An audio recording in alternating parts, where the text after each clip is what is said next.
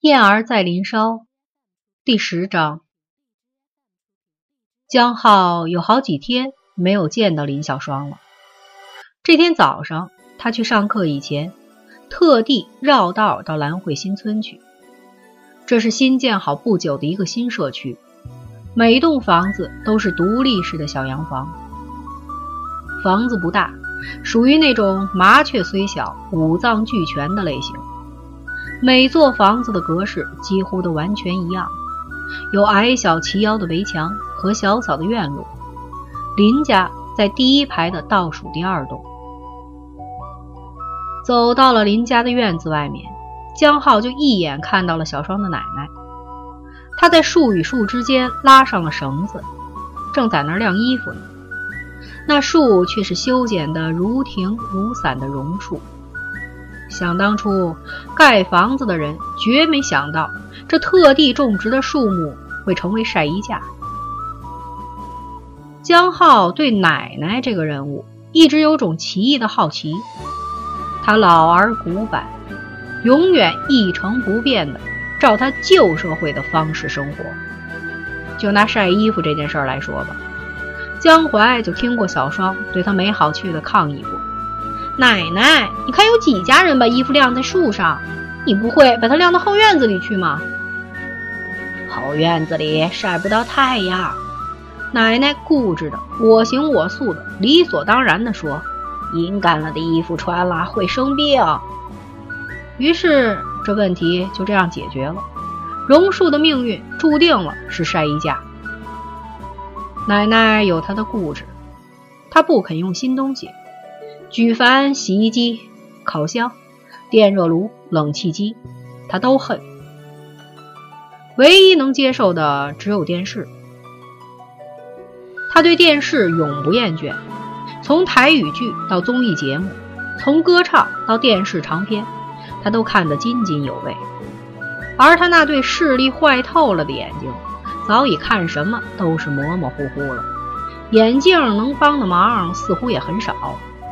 小双常问：“奶奶，你一天到晚开着电视，你看到些什么？”“哦，红红绿绿的，真好看。”“你听得清楚他们唱些什么吗？”“听得清啊。”奶奶眉开眼笑地说：“他们唱你弄我弄，哭沙泥多，泥多搓揉揉和，他们做泥娃娃玩呢。”小双笑弯了腰。私下对江浩说：“咱们家的奶奶是个老宝贝，你是个小宝贝。”他对小双说：“真的，小双在家中不只是个宝贝，还是个女王。”江浩曾经冷眼旁观过，奶奶对小双的态度似乎敬畏更超过了宠爱。小双和谁都没大没小，对这位奶奶也没什么敬意，而奶奶呢？仿佛小双说的话就是圣旨，他服他、惯他、爱他，为他做一切的事。奶奶不识字，爱吃甜食，爱耍耍小脾气。小双眉头一皱，奶奶就乖乖的溜回她自己的屋里去。奶奶常怀念她在台中的老朋友，小双也陪她回去，一去就好几天不见踪影。江浩始终不明白。他们的老家既然在台中，为什么要搬到台北来？小双对这件事也讳莫如深。奶奶不回台中的日子，小双自由的很。她常常一失踪就好几天，不知道疯到什么地方去了。奶奶也不管他，听凭他爱怎样就怎样。江浩总觉得小双自由的过分，自由的连他这种酷爱自由的人都看不顺眼。最近，他对小双的自由和行踪都漠不关心。他知道，他们并没有进展到可以彼此干涉自由的地步。但是近来，他却发现小双的潇洒和自由已严重的刺伤了他。他很难再对他的行踪保持冷静的旁观态度。每当他一想到他不知道正流连在哪一个歌台舞榭中，和哪一个男孩子在大跳哈索，他就浑身的血液都翻滚起来了。他明知这种情绪对自己是个危险的信号，却身不由己的一步步陷进这种情绪里去了。他已经有五天没见到小双了。五天前，他和小双一起爬上了观音山的山顶。小双站在那山头上大唱：“我现在要出征。”然后他就不见了，不知道出征到哪儿去了。这是他的老花样。忽隐忽现，忽来忽往，飘忽的就像一缕青烟，潇洒的就像一片浮云，自由的就像一只飞鸟。飞鸟，他曾听江淮说过，陶丹峰自比为一只大雁。不，小双不是大雁，它是只小小的云雀，善鸣，善歌，善舞，善飞翔，善失踪。江浩站在院子外面，隔着那做装饰用的漏花小矮墙，他望着里面，把书本放在墙头上。小雪球正在榕树下打瞌睡，听到江浩的声音，他立即竖起耳朵，回头对江浩喜悦地张望。江浩对他吹了声口哨，他马上就兴奋了，连滚带爬地冲了过来。他对着他大叫着，徒劳地想跳上墙头来。奶奶被这阵骚动所惊动了，她回过头来，眯着眼睛，视线模糊的想看清来人是谁。奶奶，她叫：“是我，我是江浩。”他知道，奶奶在这段距离中根本看不清他。刚好，奶奶口齿不清的问：“什么东西刚好？”看样子，奶奶的重听已经不可救药了。他大叫着说。小双是不是还在睡？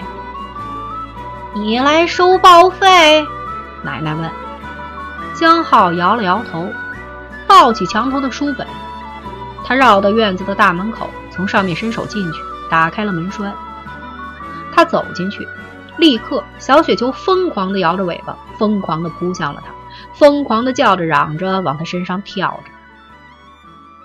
他俯身抱起了小雪球，那小家伙。立即又舔他的鼻子，又舔他的下巴，又舔他的面颊，又舔他的耳朵，闹得他一个手忙脚乱。他抱着雪球走到奶奶面前，奶奶定睛一看，这才弄清楚了，是江浩啊。他说：“你就说是江浩得了，怎么冒充收炮费的呢？欺负我听不见看不清。”你们这些孩子没一个好东西。我什么时候冒充收报废的？江浩啼笑皆非。我问小双是不是还在睡？是啊，老太太急忙点头。是缺水呀，缺了好几天了，今天才来。你看，我把衣裳都急得一天洗。江浩把嘴巴凑在奶奶耳朵上，大吼了一句。我来找小双，奶奶被他吓了一大跳，一面避开身子，一面忙不迭地用手拍着耳朵说：“找小双就找小双，干嘛这样吓唬人？你以为我听不见吗？吼得我耳朵都聋了。”好好，对不起，对不起。江浩忍耐地说：“小双在什么地方？”小双啊，奶奶惊愕的，不是。和你在一起吗？和我在一起？江浩怔了怔，谁说的？我都好几天没见着他了。不和你在一起，就是和别的男孩子在一起。奶奶轻描淡写的说，满不在乎的又去晾他的衣服。江浩烦躁起来了。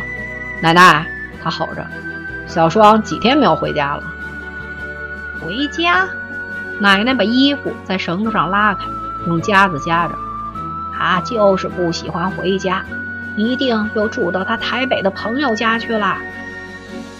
台北的朋友？什么朋友？男的还是女的？什么烂的、铝的？这夹子是新的，用塑胶做的，不会烂，也不会生锈。奶奶，他喊：“啊！”老太太笑嘻嘻的。你是真听不见还是假听不见？她怀疑的问。你在和我装蒜是不是？你要算什么呀？好了，她生气的把小雪球往地上一放，转身就走。我走了，小双回来，你告诉他，我找过他好几次，叫他别太神气，别太瞧不起人，叫他到我那儿去一趟。喂喂，老太太追在他后面喊：“你说些什么呀？你说的那么急，我听不清楚啊！慢慢来，慢慢来。年纪轻轻的，怎么火气那么大？谁欺负你啦？气得脸红脖子粗的。你说小双怎么？”他站定，望着那老太太，他满脸慈和，皱纹在额上和面颊上累累堆积。使他想起大树的年轮，每一条痕迹都是岁月，每一个皱纹都是沧桑。他怎能对个老眼昏花的老太太生气呢？只因为他听不清楚她的话。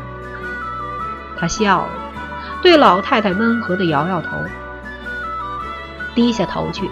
他撕下了一页笔记纸，匆匆地写了几个字：“小双，可盼一见。”江浩把纸条塞在老太太手里，他在她耳边大声说：“交给小双。”这次老太太弄懂了，她笑逐颜开的点着头，细心的把纸条折叠起来，收进围裙的口袋中，对江浩说：“你放心，他回来我就给他。”谢谢你，江浩嚷着，抱着书本往学校冲去。今天准又要迟到。如果当掉了英国文学史，休想见台北老哥了。他撒开步子跑着，隐约中却听到那老太太在他身后说了句：“这么聪明的孩子，何必和小双混在一起？小双那丫头，谁知道她葫芦里卖的什么药？”唉，他一怔，停下脚步，想回头去追问这句话的意义，但是再一想。和这老太太要谈清楚一篇话，不知道要耗费多少时间跟精力。眼看上课时间已到，这问题还是慢慢再想吧。他继续放开脚步，对学校冲去。一整天，他在学校里都魂不守舍，不知怎的，老奶奶那两句话总是萦绕在他脑海里，他摔不掉，也避不开。教授的讲解一个字也听不进去，他一直在想着小双，这个活泼伶俐、无拘无束的女孩。难道她已经闯进了他的生命？难道他已经无法摆脱开她了？不，他还不想认真，他还不想捕捉。但，天哪，他却希望他是认真的，希望他已经被他捕捉，像吗？不，他在一种近乎凄苦的情怀里，体会出自己根本没有那个力量去捕捉一只善飞的云雀。黄昏时，他回到自己的蜗居，才走进那条巷子，他就惊喜焦急地发现，小双正呆呆地坐在他门口的台阶上。他用手托着下巴，穿着件粉红衬衫。和粉红的牛仔裤，一身粉红使他看来清新可喜、干净而明丽。但他就这样席地坐着，完全不管地上的灰尘和杂草。他用双手支在膝上，托着他那尖尖的小下巴，睁着那对又圆又大的眼睛，望着他走过来。他那一头蓬松凌乱的短发在阳光的照射下发亮。嗨。他跑了过来，你什么时候来的？来了好半天了。他摇着膝盖，满不在乎地说：“为什么不先打个电话来？要坐在这儿等？我高兴等。”他扬扬下巴，他的心因这句话而被喜悦胀满了，他觉得整个人都兴奋而欢愉。从口袋里掏出钥匙来开门，他说。我帮你配一副钥匙，以后你来的时候，如果我不在家，你可以自己进来。我不要，他简单明了地说。为什么？万一你正和一个女孩子在这亲热，给我撞进来，大家都不好看。怎么可能有这种事儿？他伸脚踹开了房门。我就碰到过这种事。他耸耸肩，毫不在意地说：“走进屋来，熟悉的往地板上一坐，嘬着嘴唇，他发出一声口哨。小雪球不知从什么地方钻了出来，一溜烟的从大门口滚了进来，直窜到他怀里去。他把小雪球举起来，亲他的鼻子，亲他的耳朵，亲他毛茸茸的背脊。他的心沉了沉，砰然一声关上门。他把书本摔在床上，从床底下拖出可乐箱子，开了一瓶可乐。你碰到过那种事儿？他问。是你被人撞见，还是你撞见别人？两样都有。他转过头来，锐利的盯着他。撒谎，他说。他注视他，微笑着摇摇头。你很会自欺欺人，他说。难道你到今天还不明白，我是个品行相当恶劣的小太妹吗？他走近他，在他对面坐了下来。他仔细地审视他的脸，他立即低下头去，把面颊藏在小雪球的毛堆里。他伸出手去，强迫地托起他的下巴，注视他的眼睛。喂，他说：“你今天怎么了？像是变了一个人。你瘦了。”这些天你在干什么？跳舞，跳舞，在阿龙家。阿龙的父母都出国度假了，他家里就是他称王。我们连跳了他三天三夜的舞。哼，你绝不会相信我们疯成什么样子。我们不分昼夜的跳，累极了的人就躺在地毯上睡着了，醒了就再跳。我们疯的，警察都来抓我们了。啊，他伸了个懒腰，可把我累坏了。他望着他，他确有一股累坏了的样子。他心中隐隐的作痛，在他那年轻的火热的内心里，有块浮冰，忽然不知从何处飘来，紧压在他的心脏上。你跳了三天三夜的舞，他闷声问。嗯。三天以前呢？他盯着他。你是警察吗？你在拘捕不良少年吗？你在做笔录吗？我有什么理由要告诉你我的行踪？你又有什么权利盘问我？再说，我也不记得了。他心脏上的浮冰在扩大。很好，他用鼻音说：“我没有权利问你，你也没有理由告诉我，算我多管闲事。”他把小雪球放到地板上，歪过头去。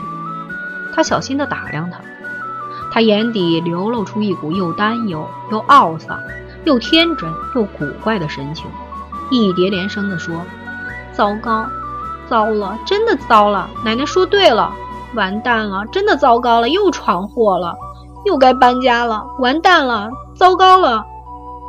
你在说些什么鬼话？他叫着，直问到他脸上去：“什么糟糕完蛋一大堆？奶奶跟你说了什么？”你神经兮兮的嘀咕些什么？他跪在地板上，和他坐着一样高。他用手扶着他的肩膀，和他面对着面，眼睛对着眼睛。他古里古怪地望着他，他脸上有着真正的伤心和忧愁。你认真了，他悲哀地说。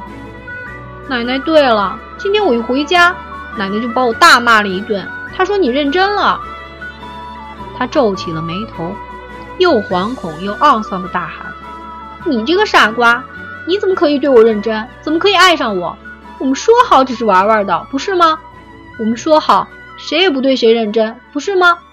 你怎么可以破坏约定？你怎么可以不守信用？你住口！”他大叫，脸涨红了。他一把握住了他的手腕，用力摔开他，把他直摔到墙角去。他乱七八糟的喊着：“谁说我认真了？谁说我爱上了你？你少做梦！你奶奶眼花耳聋，她懂个鬼！你放心，没有你我死不了。你尽管跟别人去跳舞，去风流，去潇洒。我江浩生来就没有被女孩子捉住过。你、你、你也休想捉住我！他忽然住了口，瞪着他。他的呼吸急促，他的脸色由红而转白了，他的胸腔在剧烈的起伏，他的鼻翼不平稳的吸动着。他凝视着他，深深的凝视着他。他那半带惊悸半含愁的眸子，在他眼前放大、放大、放大，似乎整间屋子里就充满了这对眸子。他立即闭上了眼睛，用牙齿紧咬住嘴唇，用手蒙住了脸。他的手指插进了浓发之中。好半天，他这样坐着，一动也不动。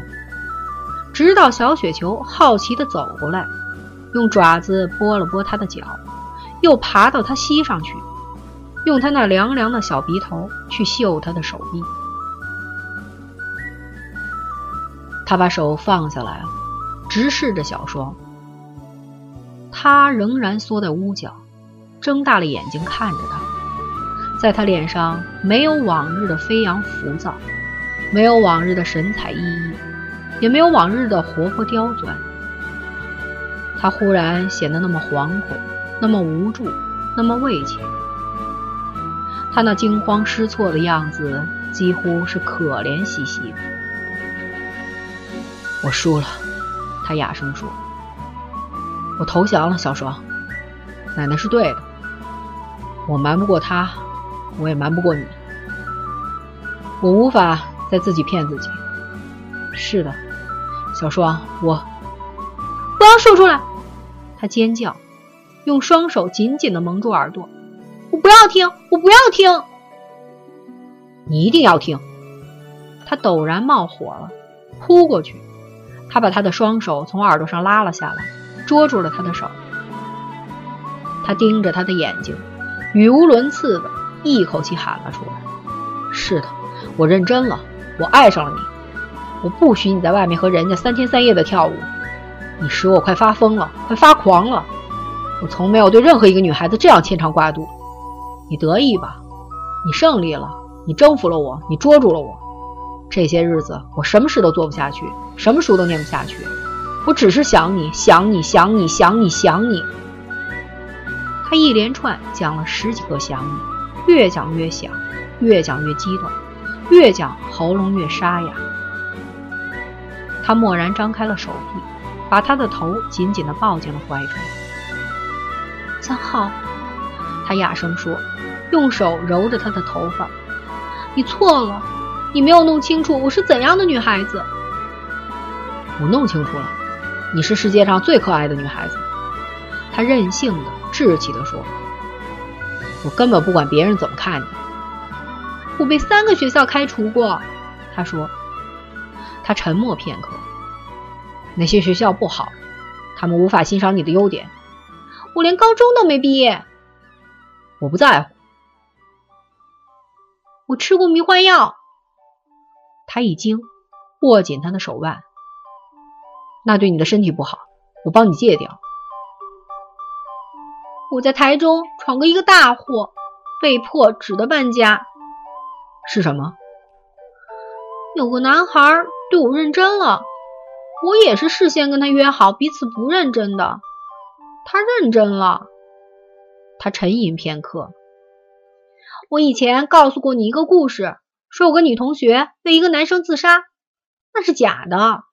事实上是这个男孩子为我自杀了。他的心往地底沉下去。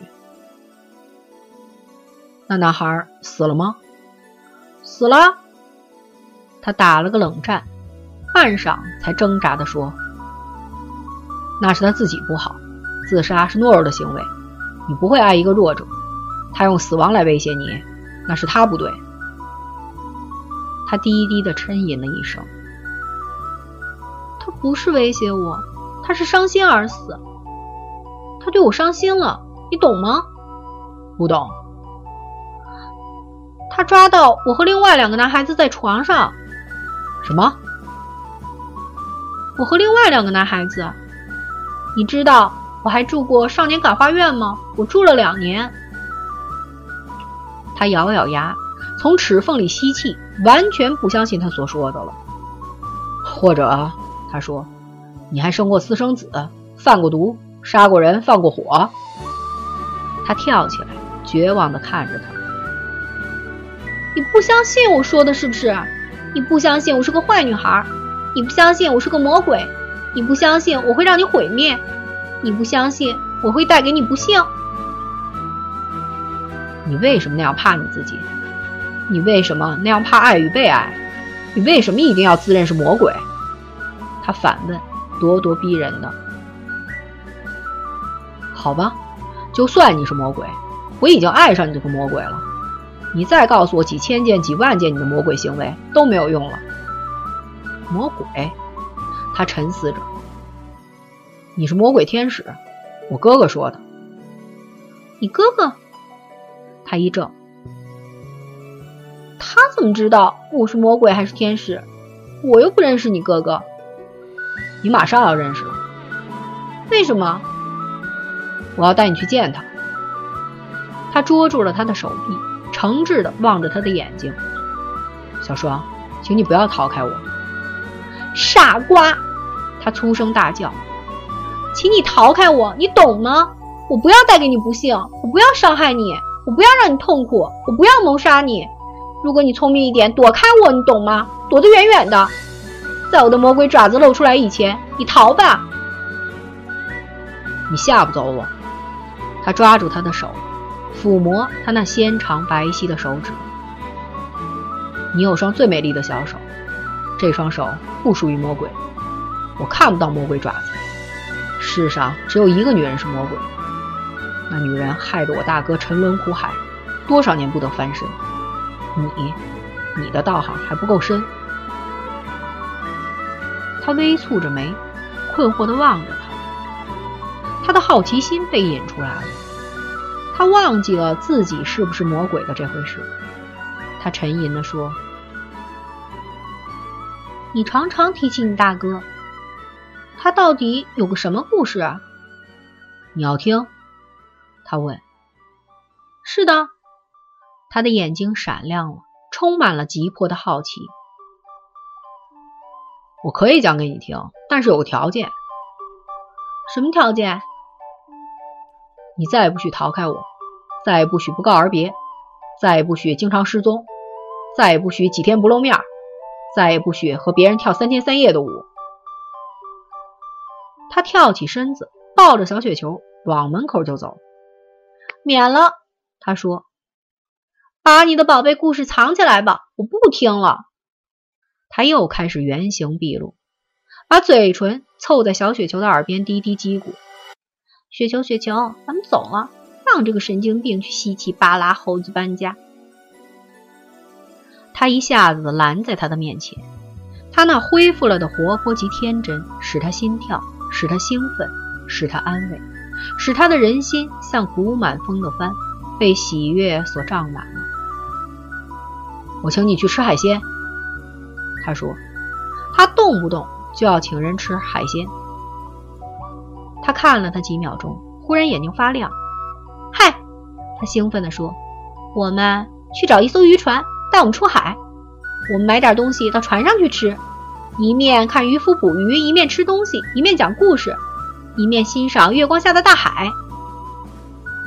他立刻被他勾出的这幅图画给吸引住了，而且他感染了他的兴奋和疯狂。只怕渔船不肯。我认得一个渔民，他一定肯。快走！他们傍晚出海，早上回来，再晚去就来不及了。他握住了他的手，高兴地大叫着：“走啊！”